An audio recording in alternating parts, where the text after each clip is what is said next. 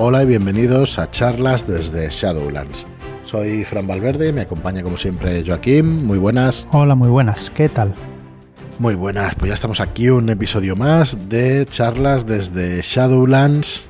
Hoy lunes, que toca Esoterror. Esoterror.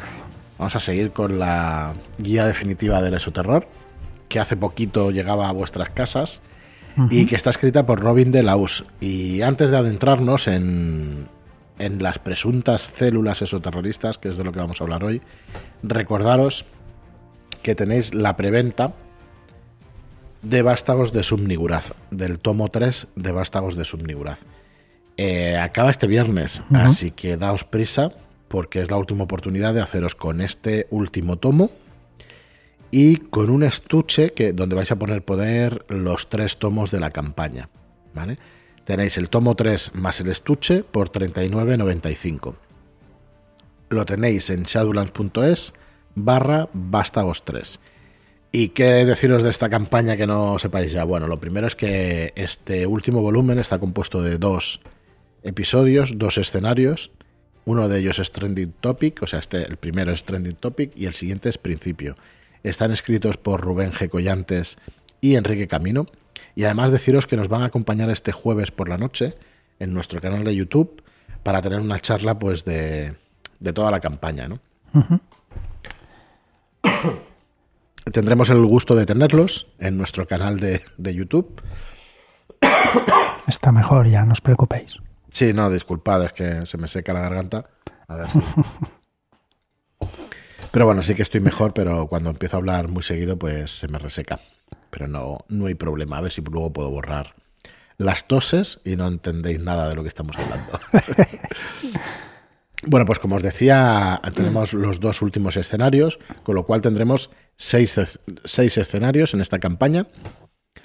Pues a cinco sesiones por escenario tranquilamente, entre tres y cinco, en los que vayan más rápido quizá tres, pero estamos hablando ya de una campaña de, de 30 sesiones fácilmente. Así que bueno, Esperamos que os haya gustado, que, lo disfrutéis muchísimo. Deseando estamos de que llegue septiembre y tenerlo en físico en nuestras manos y poder tener este estuche que va a ser eh, exclusivo de la preventa. No lo vamos a tener después en, la tienda. Solemos hacer alguna, alguna unidad más, pero únicamente por pérdidas o por, por transporte y todo eso, por, por curarnos en salud. Pero no lo vamos a tener en, en venta después de, de esta preventa. Así que el que lo quiera, pues que se dé prisa en conseguirlo porque no, no volverá a tener la oportunidad. ¿Ibas a decir algo, Joaquín?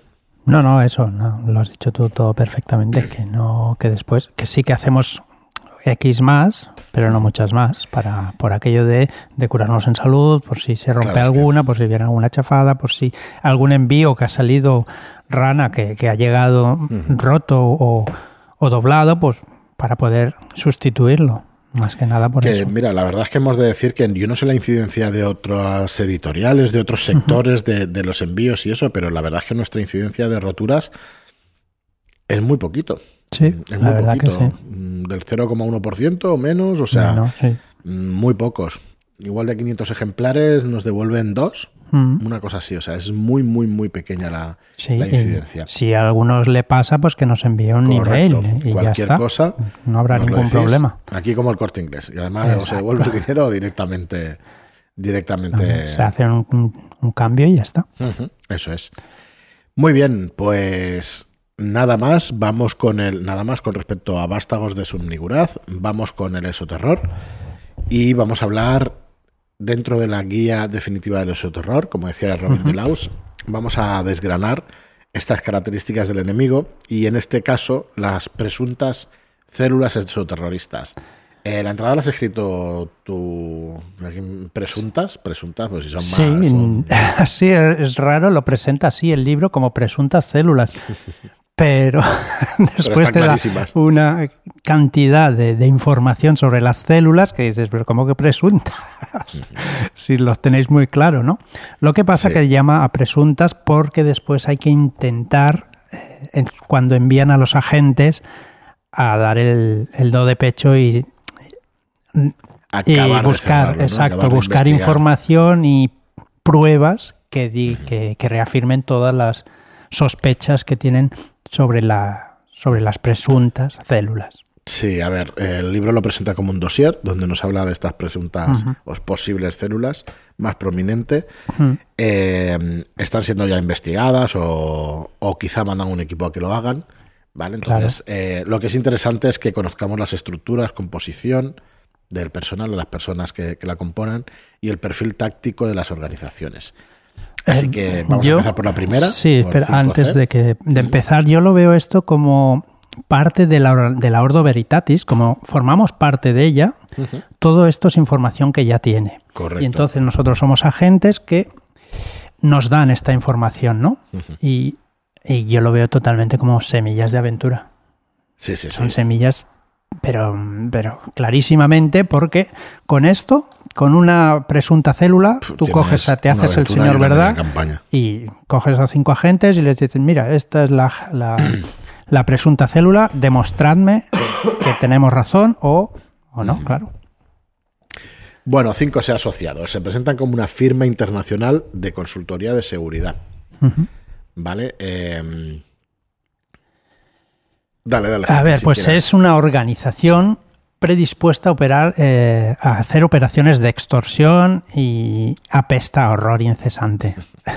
Porque en principio es lo que decía, es una consultoría de, seguridad, pero sus cinco agentes son refugiados de una célula esoterrorista de la Europa del Este, desarticulada tras el fin de la Guerra Fría, ¿vale? O sea, son gente...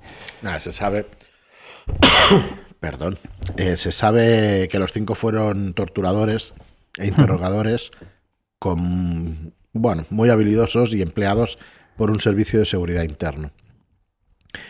En 1994 se fueron encontrando hasta 1984, 94, perdón, después de años de inactividad y todo eso y de trabajos por ahí mundanos y tal, se fueron encontrando y crearon esta organización.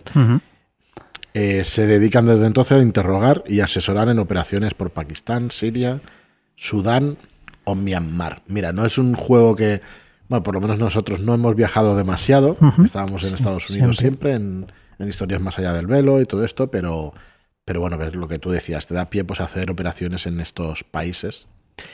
Y bueno, actualmente parece que utilizan ese poder esos terroristas para, para hacer el mal, ¿no? Para hacer, para cometer sus fechorías. Y además también nos da la, mm, la premisa de decir de cómo vamos a intentar operar contra esta célula, ¿no? Nos dice que intentemos ser discretos por su complicidad con agencias de inteligencia occidental. O sea, estos, esta célula trabaja con agencias de inteligencia por, por ir eh, gracias a su experiencia en guerra contra el terror, ¿vale? Así que debemos estar seguros de su actividad con pruebas indisputables para seguir a intentar eh, ver su actividad, ¿vale? Contra o pro de la oscuridad exterior.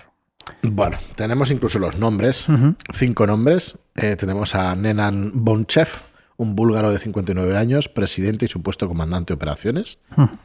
Ion Potozen, Potoken o Potozen, un rumano de 61 años, sádico con tendencias dominantes, todos lo más, rápida. lo más florido del reino. ¿eh? Sí, sí, sí.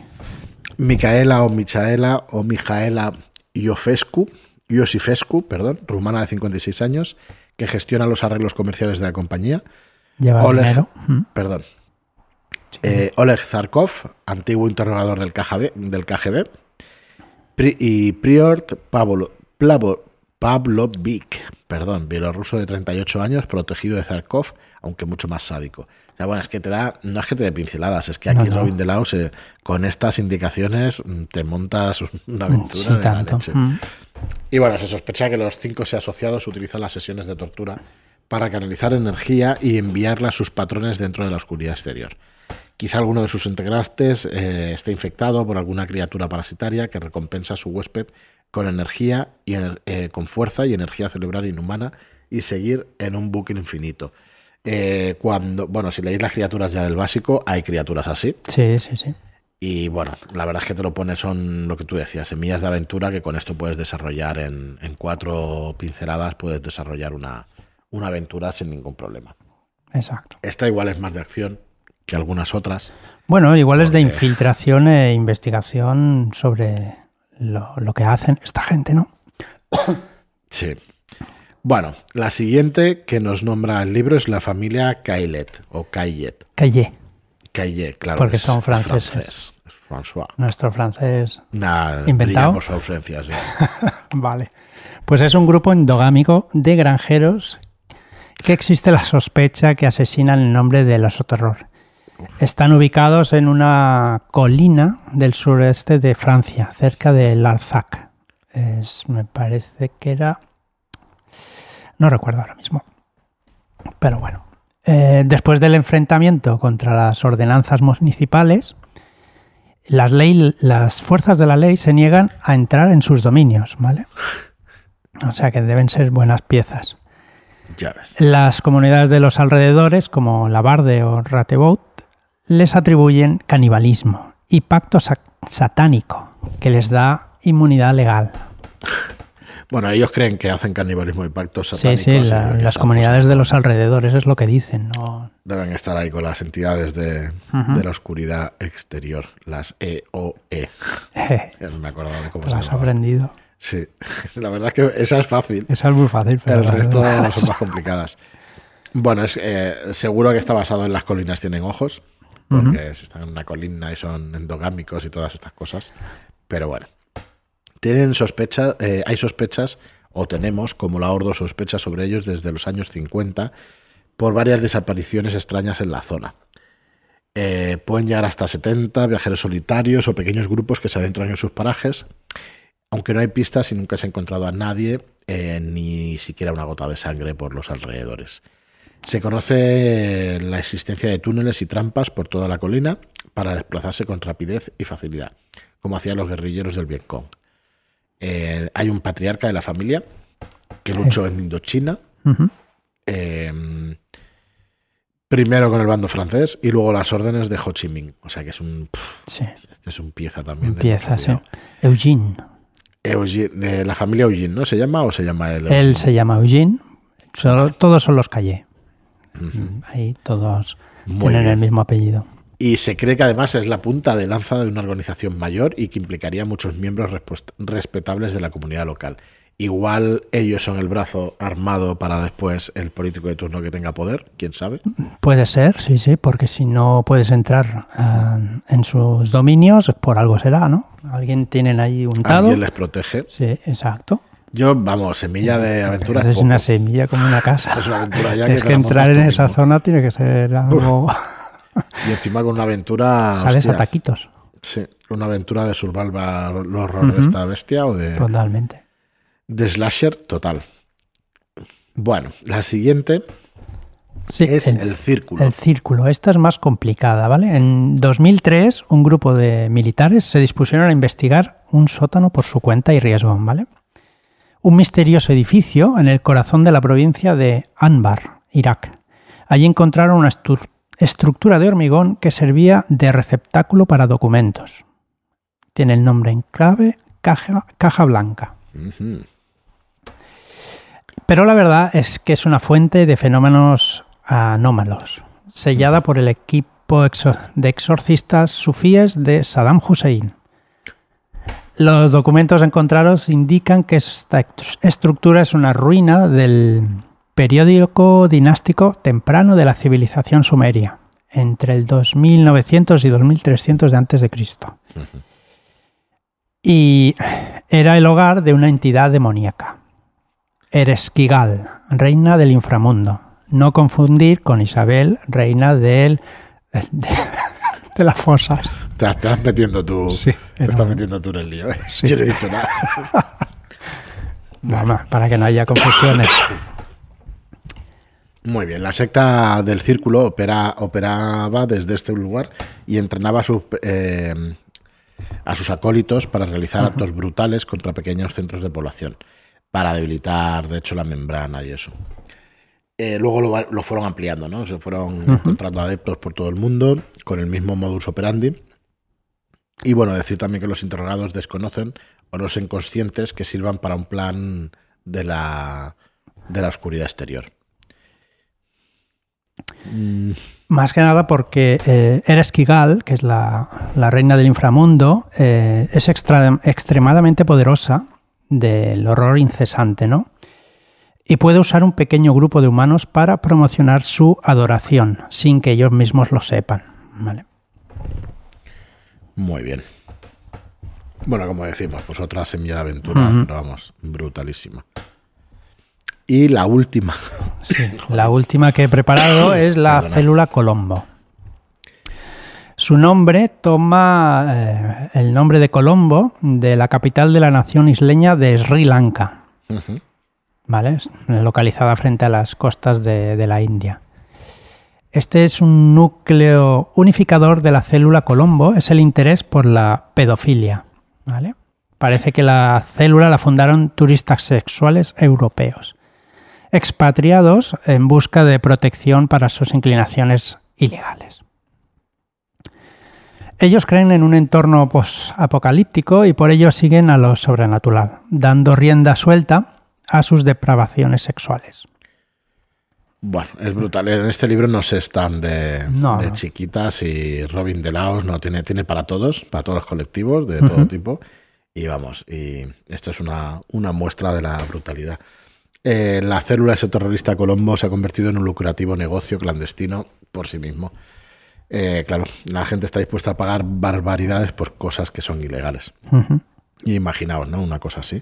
Entonces, Y luego pues lo usan para con motivaciones sobrenaturales y, conspiratorias. Y conspiratorias Sí, bueno, sirven a los deseos de un grupo mayor de, pedófilos que, que desconocen las las motivaciones sobrenaturales y conspiratorias del grupo, ¿vale? Están a las órdenes de... No a las órdenes, sino utilizan los recursos de gente, de pedófilos que están en esferas superiores para ellos hacer pues sus tejemanejes con el esoterror. Así que estos son la, bonita célula Colombo. Sí. Yo esta, la verdad es que de estos temas no me atrevería a hacer ninguna partida, ni me gusta, ni me gusta el tema. No, a mí tampoco, pero... bueno, tampoco tengo problema, ¿eh? No, hombre, claro, pero por jugarla y tal, pero vamos, que íbamos, íbamos a arrasar, íbamos a arrasar la célula, ahí lo del comportamiento de la ordo y que fuera Sí, me parece que nos lo íbamos a saltar todos y los lanzallamas iban a salir a relucir. Bueno, deciros también, eh, hemos acabado con, el episodio de hoy, con lo que teníamos preparado de la del esoterror, de estas células, de estas presuntas, o sea, si son, no, son presuntas, claro. De presuntas nada, pero bueno. Bueno, en principio no, son presuntas porque realmente no se sabe si están haciendo algo sobrenatural. Sabes que hacen cosas que no son legales, pero y que pueden llegar a ser sobrenaturales, pero no. esto los mataba a todos, a, los últimos. Sabes que está rasgando la membrana, ¿no? Sí. entonces les si eres consciente ya, pues bueno, tú mismo, ¿no? No, pero que sepas que estás creando algún tipo de monstruo también. Sí, es que fíjate. Es que hay que ir con cuidado con eso. Sí, la, verdad es que está muy bien parido todo el tema de, del esoterror y mola mucho, ¿no? Que tengas que tener cuidado con estas cosas. Bueno, al final, eh, estas aventuras hay que avisarlo antes, ¿no? Antes de empezar a jugar, decir, bueno, pues vamos a tocar pedofilia ostras, pues igual alguien te dice, mira, ¿sabes qué? Pues yo no quiero jugar para no romperos la partida o depende de cómo vayamos a jugarla. ¿Vas a ser muy explícito? Pues sí, pues no quiero jugar. Pues no, pues venga, vamos a probar. Sí, hay que tener mucho cuidado. Por ejemplo, y ya está, no hay ningún problema. Avisando las cosas con anterioridad. No, yo soy de los pues que piensa que el, tema de un juego no tiene que, no tiene que influir para nada en la diversión. Pero bueno, eh, es normal, ¿no? Que no, no quiero abrir el debate, pero es normal que haya gente que no quiera jugar. Claro, totalmente. Muy bien, pues deciros que el viernes empezamos la primera sesión de dos, como mucho, de Maestre, que es la última aventura de Historias Más Allá del Velo, escrita por Abraham Castro Cero, que es otra campaña para esos terroristas y que bueno, que saldrá el 21 de agosto. Este día 21 sale Contrabandista, que es la penúltima. Estamos, hoy grabamos a día 18, mañana, hoy, cuando escucháis esto es día 19 y el miércoles vais a tener la penúltima aventura, perdona, sí, el miércoles vais a tener la penúltima aventura de, de Historias Más Allá del Velo, que es contrabandista, y el 21 de agosto vais a tener Maestre, que es la finalización de la campaña. Eh, el autor nos decía que, se quedaba con las ganas de hacer otras dos aventuras para desarrollar alguna cosa, pero en principio el núcleo de la campaña van a ser estas ocho aventuras. Y bueno, disfrutándola mucho. A tope, sí. Estuvimos poco finos. Bueno, también nos dijo que hay dos maneras de jugarla, en plan siguiendo, salir de contrabandista e ir directamente a por el maestre. Sin recuperar recursos. exacto. O intentando pasar un poco de tiempo recuperando un poquito las fuerzas, ¿vale? Evidentemente tomamos la vía rápida, sin recuperar nada y ya por él. Bueno, Directamente. Así nos fue también. No estuvimos muy inspirados. Bueno, no estuvimos muy finos. Bueno, los viernes a las 12 de la noche ya estás un poco cansado. Mm. y, bueno, la inteligencia pues no, no fue ya tenemos poca, pues imaginaos, ¿Eh? cansado. Que ya hay poca, pues imaginaos. Pues eso. no, pero estuvo bien, está muy bien hilada. La verdad es que la campaña está muy guay. Vamos encontrando distintas piezas del puzzle hasta que al final vemos quién, qué o quién mueve los hilos desde las sombras y bueno, muy, muy gratificante. Así que bueno, a ver si la siguiente sesión acabamos con la aventura. Está escrita ya, pero estamos con los últimos testeos y, a ver los cambios que trae este maestre. Y la verdad es que estaba eh, está hecha la campaña. Yo creo que, bueno, queremos vuestra opinión, a ver si queréis que salga ya en papel. Nos esperamos, pero probablemente salga, salga dentro de poco para que tengáis más material eso, terroristas, los que estáis en la suscripción ya habéis podido disfrutar de esta campaña, pero los que no, pues va a salir en un tomo de tamaño carpino, va a ser lo único de, de esos terroristas que salga en tamaño más pequeño. Mm, para los que tengan un TOC, pues igual es un poco de problema. pero bueno, los Shadow Shots siempre han tenido este tamaño más pequeñito. Y bueno, como esperamos que no sea lo único de nuestra creación que podamos hacer, eh, pues bueno, hay... nada, que la disfrutéis y ya está, porque yo creo que es una gran campaña con un montón de escenarios muy distintos unos de otros. Y bueno, y al final se va a acercar bastante a las 100.000 palabras. Igual tendrá alguna menos, pero, pero este último escenario, por ejemplo, tiene 10.000. Había la de la... Eh, eh, el de artista creo que tenía 12.000 o 15.000 palabras. Bueno, es lo de menos. Al final es una, una campaña para disfrutar en mínimo, yo diría que entre 15 y 18 sesiones, mínimo. Así que bueno, esperamos que, os guste.